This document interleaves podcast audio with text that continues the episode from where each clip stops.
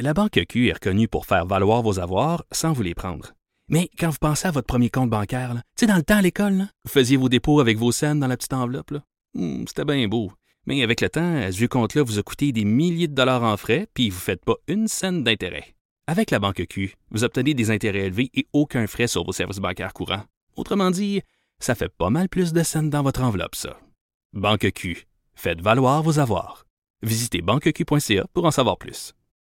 Je voulais quand même qu'on prenne quelques minutes pour parler à notre collègue Vincent Dessureau qui est toujours aux aguets. Salut Vincent. Salut.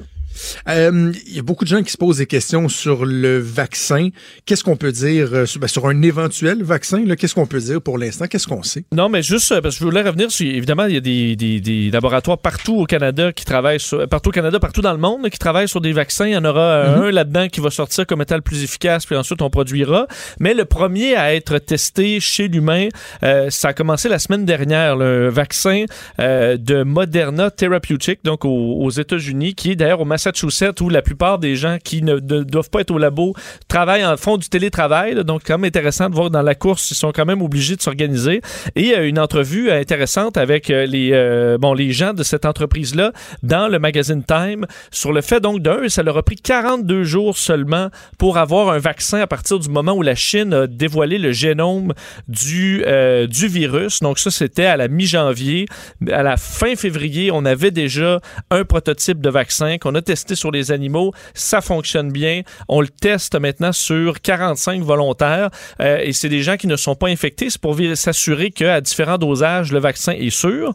Et ensuite, ça ira en phase 2, donc plus de monde. Et éventuellement, ça ira sur des gens qui sont euh, qu'on va ensuite bon, voir si euh, ça les protège du virus efficacement. Ça, ça prendra donc, on dit quand même un an, un an et demi.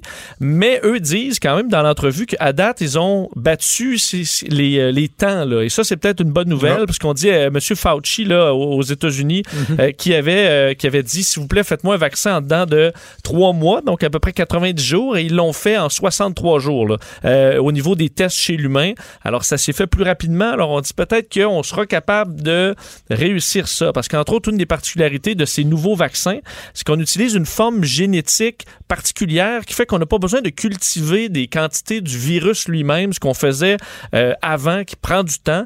Alors, c'est une version plus rapide. Évidemment, on, plus rapide, on parle quand même de plusieurs mois, mais ça regarde peut-être bien, surtout que tous les laboratoires, on dit là, tous les cerveaux du monde travaillent là-dessus. Euh, alors, euh, est-ce qu'on aura un vaccin plus tôt que prévu? Encore là, il faut avoir une prudence, mais au moins, il y a des gens très brillants qui travaillent là-dessus d'arrache-pied 24 heures sur 24. J'ai envie quasiment d'émettre euh, un souhait. Là. Ben, évidemment, on va prendre ce qui va passer, mais que le vaccin homologué disponible le soit à un moment où les courbes seront dans un creux, si on veut. Là, parce Ouais. que, tu sais, certains disent que ça va pouvoir faire comme la grippe, ça va partir un moment donné, puis là, ça va revenir une autre saison. Idéalement, il faudrait que ce soit dans un creux de vague, parce que si c'est dans une, un- une, une- une dynamique comme celle qu'on connaît en ce moment, imaginez-vous la ruée vers le vaccin. Sais, le H1N1, Oui. là, puis euh, les, euh, Ben, les buildings Les qui faisaient le tour, puis ouais. Mais il va y avoir Là, une faudrait ruée, peu importe prioriser. on est où euh, Oui, non, non, je dans comprends. la courbe. là? Absolument. Mais tu sais, si au moins on, on pouvait ne pas être dans un pic, euh, parce qu'il faudra éventuellement prioriser. Là. Tu sais, ce sera pas euh, nous trois, là, on sera pas dans les personnes qui vont l'avoir en premier le vaccin. Là. Tu sais, faut, faut se mettre ça en tête. Ça va être les personnes les, les, euh, les plus susceptibles dans, euh, de, de, de le pogner avec complications. Donc, on pense aux aînés, etc. Euh, c'est pas du jour au lendemain que tout le monde va être euh, vacciné. Mm. Non, et- qu'on verra une espèce d'effet de protection collective. Et il y aura la question, parce qu'il va y avoir un grand débat, là, à savoir là, c'est, c'est quel pays? Si ça a été fabriqué aux États-Unis, est-ce que c'est juste eux qui Mm. ont les doses? Est-ce que les pays plus pauvres peuvent avoir leur part du gâteau? Aussi? Euh, ça va être euh, compliqué. Alors, en espérant que tout le monde se mette ensemble et produise ça de la façon la plus efficace. Quand on sera là, malheureusement, on n'y est pas euh, encore. Absolument. Puis on va y arriver. Merci Des. On continue Salut. à suivre tout au long euh, de la journée et euh, assurément avec Mario en après-midi. Euh, lâchez pas, lâchez pas, gang. On va, euh, on va y arriver. On va tous avoir des petits moments de découragement. C'est normal. normal. Puis, puis vous avez le droit. Moi, j'en ai eu un ce matin. Toi, Maude, c'était un petit peu plus hier. Mm. C'est correct. Mais à un moment donné, il faut aussi se parler. Il faut se recrinquer. Il faut se tenir les coudes. D'ailleurs, si vous avez, vous cherchez à le faire, là, euh, allez réécouter l'entrevue qu'on a faite avec Nicolas Duvernois de Pure Vodka de voir qu'il y a des gens, puis je le répète, qui se serrent les coudes, qui euh, font aller leur débrouillardise leur ingéniosité, ça fait du bien. Ça nous permet de mettre de côté l'espèce de, de, fatalisme ambiant. Je pense que c'est ce qu'il faut faire absolument, absolument, absolument. Puis aller prendre de l'air. Puis regarde, Ouais. je finis avec un dernier conseil qui va te faire rire. Vas-y. Faites l'amour. non, non, mais c'est vrai. c'est- Fais de l'amour On dit faites la l'amour, faites, faites l'amour pour la gang. Non, non, mais c'est vrai. Passez du temps avec vos proches, collez-vous. Faites l'amour. Why not? Why not, Pinot?